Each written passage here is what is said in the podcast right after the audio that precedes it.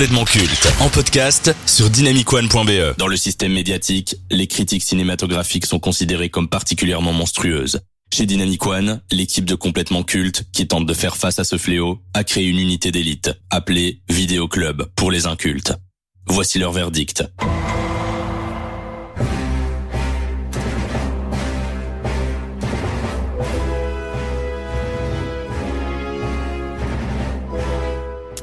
Quand on pense à George Lucas, on pense bien entendu à Star Wars. Il est le créateur de cet univers, la tête pensante de la saga, un conteur d'histoires hors pair et un producteur sans égal. Pourtant, on oublie trop souvent qu'il est réalisateur au départ. Après avoir mis en scène THX 1938 et American Graffiti, Lucas souhaitait adapter les aventures de Flash Gordon. Mais comme il n'a pas obtenu les droits, il décide de créer son propre univers. Un univers unique et marquant, sauf que cette envie lui vient durant le Nouvel Hollywood, une période de renouveau dans le cinéma américain. Et à cette époque, la science-fiction n'avait pas la cote. Autant vous dire que c'était un pari risqué. Découragement de ses proches, notamment Coppola et De Palma, refus de financement, galère logistique, problèmes de communication, pression, explosion du budget, concession artistique, du tournage à la post-production, le projet fut calamiteux et épuisant. C'est dans ce contexte que sort Star Wars, un nouvel espoir en 1977. La suite, vous la connaissez. Lucas a réussi son pari. Le film est un véritable tour de force et est devenu un phénomène planétaire. Star Wars, premier du nom, a contribué à ce que va devenir le blockbuster et l'industrie hollywoodienne avec ses productions coûteuses et spectaculaires. Star Wars, c'est l'histoire du bien qui combat le mal. Il y a bien longtemps, dans une galaxie très lointaine, la guerre civile fait rage entre l'Empire galactique et l'Alliance rebelle. Capturée par les troupes de choc de l'empereur menées par le sombre, impitoyable Dark Vador, la princesse Leia dissimule les plans de l'étoile noire, une station spatiale invulnérable à son androïde R2D2 avec pour mission de les remettre au Jedi Obi-Wan Kenobi. Accompagné de son fidèle compagnon, le droïde de protocole C3PO, R2D2 s'échoue sur la planète Tatooine et termine sa quête chez le jeune Luke Skywalker. Rêvant de devenir pilote, mais confiné aux travaux de la ferme, ce dernier se lance à la recherche de ce mystérieux Obi-Wan Kenobi, devenu ermite au cœur des montagnes désertiques de Tatooine. Rentrons dans le vif du sujet. Lucas, qu'as-tu pensé d'un nouvel espoir? Bah écoute, euh, je l'ai revu là euh, pour être bien développé pendant l'émission. Pour moi, ça, ça, reste une belle capsule un peu temporelle de ce qu'était la SF dans les années 70, euh, plutôt plutôt fin 70 début 80. Alors clairement, le, le film souffre de ses effets spéciaux et et un peu de son écriture, mais ça reste quand même un, un, un chouette film d'aventure quoi. C'est l'histoire du héros de suivre ce personnage du Skywalker pris dans dans une, une aventure intergalactique. Eh bien ça, fonctionne, ça fait toujours le taf, c'est toujours un, plaisir de regarder. Ce n'est personnellement pas mon film préféré parce que ce n'est pas celui qui me transporte le plus, mais c'est une bonne porte d'entrée vers cet univers. Mathis. Eh ben, au contraire de Lucas, je trouve que justement le film, en ayant le re-regardé aussi, il a bien vieilli avec le temps, les effets spéciaux, je trouve que ça marche encore, quoi. Quand tu regardes, t'es pris dedans et tu dis, allez, c'est, c'est bien et, et, et ça, et ça match toujours en 2023. Et euh, sinon, euh, pour l'histoire, bah écoute, euh, c'est l'histoire de Star Wars classique, toujours pris dedans, et voilà, rien de plus à dire, franchement. Euh, moi justement, je rejoins un peu plus l'avis de Lucas. Je trouve que les effets spéciaux sont vrais. C'est vrai qu'ils sont un peu à redire, qu'ils sont, qu'ils sont un peu à refaire, qu'ils sont un peu loin maintenant et qui sont presque démodé, j'ai envie de dire, surtout vu que je suis pas quelqu'un qui est spécialement fan de cette saga, c'est, encore avec, euh, je regarde ça avec encore un avis un peu plus contrasté justement que quelqu'un qui va justement pouvoir jouer cette carte de la nostalgie.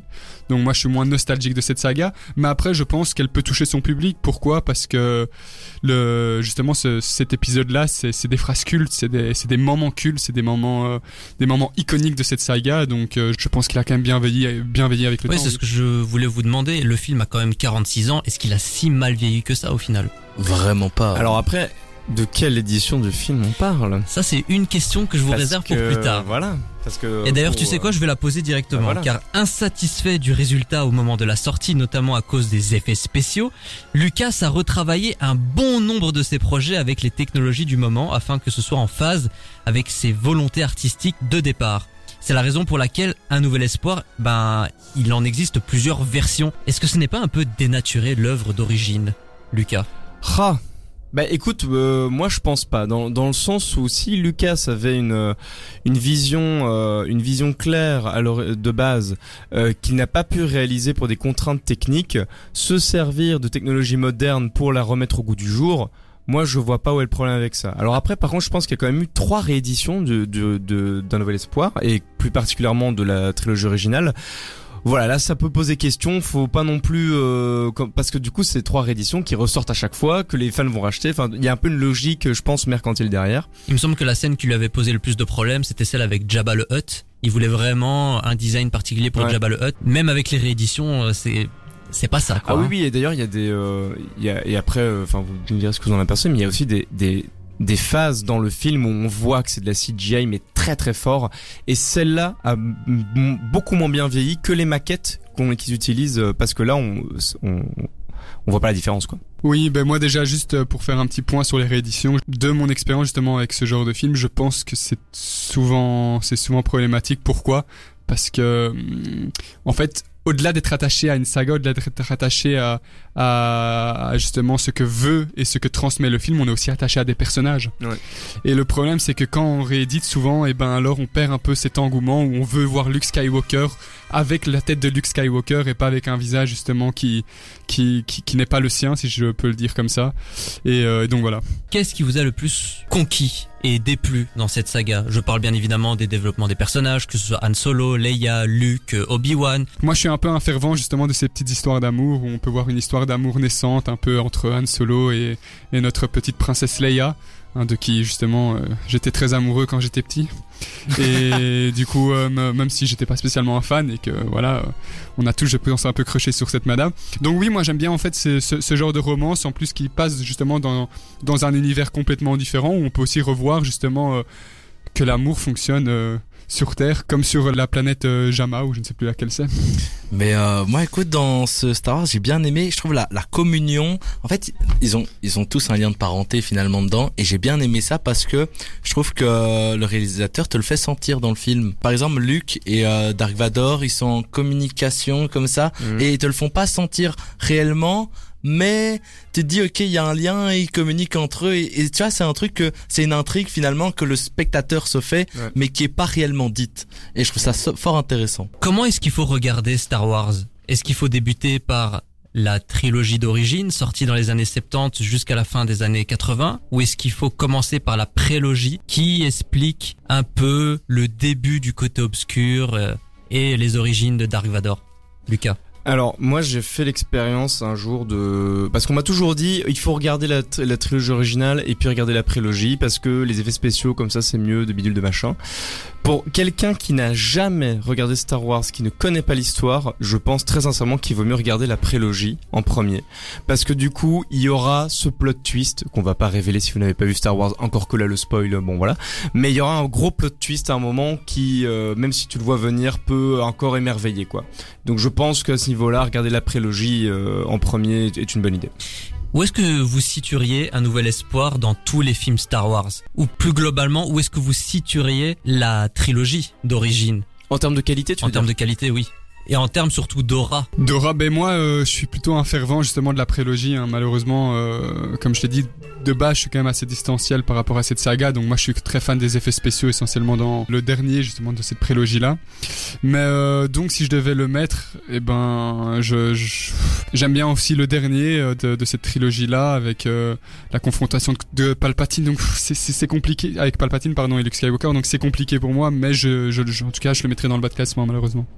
Ben écoute, moi je pense que cette prélogie, je la mettrais euh, derrière les, les trois premiers, enfin les trois premiers mais qui sont sortis après, compliqué à comprendre. Tu mettrais la trilogie originale après Exactement. la prélogie. Parce que justement, euh, dans les trois premiers, on a vraiment cette, euh, je trouve, bah, on a l'élément marquant de Star Wars que tout le monde sait. Enfin, on va pas, on peut spoiler, mais oui, oui, oui. donc, enfin, quand quand Anakin devient Dark Vador, euh, je trouve que c'est vraiment l'élément marquant de Star Wars. Et tu peux pas passer à côté. C'est l'élément le plus marquant. Ouais, moi, euh, je vais pas classer les, les trilogies. Je dirais juste que Un Nouvel Espoir est vraiment celui que je revois avec le plus de difficultés parce que c'est comme je disais, c'est celui qui me fait le moins cake et donc euh, je pense que lui je le mettrais en, en bas de classement, mais quand même devant la, tri- la dernière trilogie qui là c'est de la merde. Oui. mais- Et d'un point de vue euh, cinématographique, mise en scène, vous pensez quoi du travail de George Lucas? Parce qu'au final, on loue beaucoup ses qualités euh, de scénariste. C'est un très bon conteur d'histoire, mais au final, euh, en termes de mise en scène, euh, il se fait assez défoncer parce que l'épisode qui est le plus apprécié euh, par la critique et le public, c'est l'Empire contre-attaque. Et l'Empire contre-attaque, bah, c'est pas lui qui le réalise. Donc au final, est-ce que George Lucas est si, on va dire, légitime, même si c'est son bébé Faut pas oublier aussi que ces sagas datent justement, comme tu l'as dit, de 46 ans. Donc il y a 46 ans, c'est quoi? C'est un méchant contre un gentil avec tout ce qu'il y a de plus cliché. C'est euh, c'est des phrases clichés, c'est des moments d'action clichés, c'est des entrées, des mises en scène justement de personnages marquants clichés. Je suis d'accord avec toi, mais faut pas oublier que la prélogie, les trois films, c'est lui qui les écrit et qui les réalise. Et avec la qualité qu'on connaît aujourd'hui. Est-ce qu'il ne s'entête pas à absolument imposer sa vision alors qu'il y a des gens qui pourraient mieux le faire que lui Oui, mais ça après, euh, encore une fois, c'est, on en reviendra aussi par exemple avec la série Ashokala. C'est, c'est aussi, je pense, ce que ce que le grand public attend.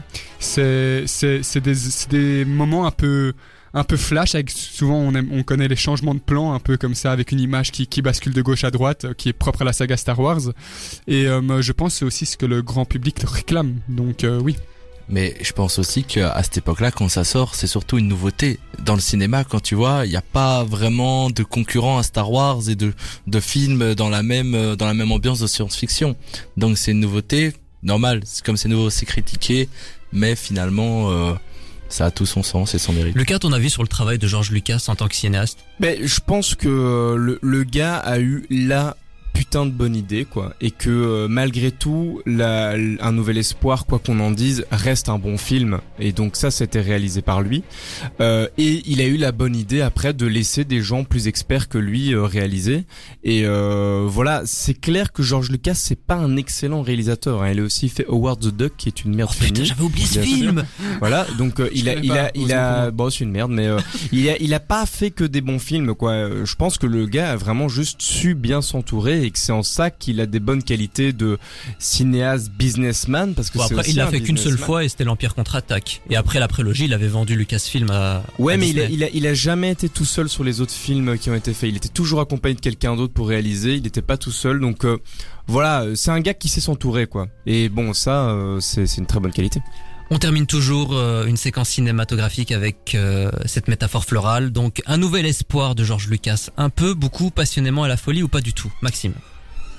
Je vais me faire des ennemis mais un peu malheureusement Oh, C'est déjà bien. Lucas? Euh, moi, ce sera passionnément. Hmm, Mathis? Beaucoup. Beaucoup également. Donc si vous souhaitez découvrir ce film ou le redécouvrir, bah, sachez que Star Wars Un Nouvel Espoir est disponible sur Disney+. On le répétera jamais assez, mais Lucasfilm appartient à Mickey Mouse maintenant, pour le meilleur et le pire. Après, sinon, euh, famille à tous les Star Wars chez lui, vous pouvez demander. Oui, alors vous m'envoyez un DM et je vous les, je vous les prête sans quoi, problème. ouais. Absolument.